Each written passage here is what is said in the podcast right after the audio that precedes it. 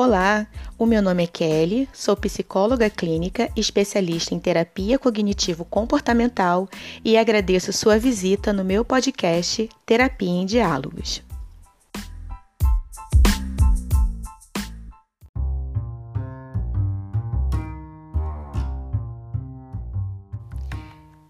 Grande parte das pessoas que iniciam dietas conseguem perder algum peso restringindo a alimentação por um tempo, mas grande parte também a recupera depois, porque essas pessoas não sabem o que fazer quando se sentem angustiadas, estressadas ou cansadas, quando sua vida fica corrida demais, quando a fome e o desejo incontrolável de comer aumentam quando comem fora, quando os outros insistem que elas comam, ou quando todo esforço simplesmente parece não valer a pena.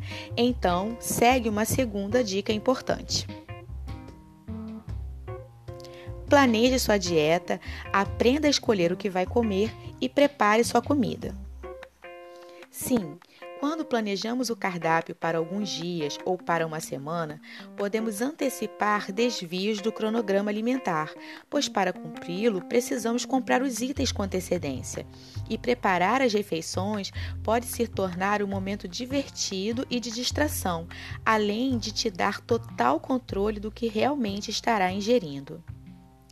Outro ponto positivo é que, se você for uma pessoa que vive na correria de trabalho e outros compromissos, comprar e fazer sua comida pode te levar a uma economia de tempo no decorrer da sua semana. Consulte seu nutricionista sobre alimentos que podem ser congelados ou que mantêm suas propriedades nutritivas por mais tempo.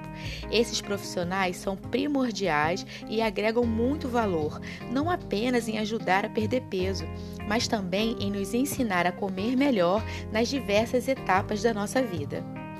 Eu fico por aqui.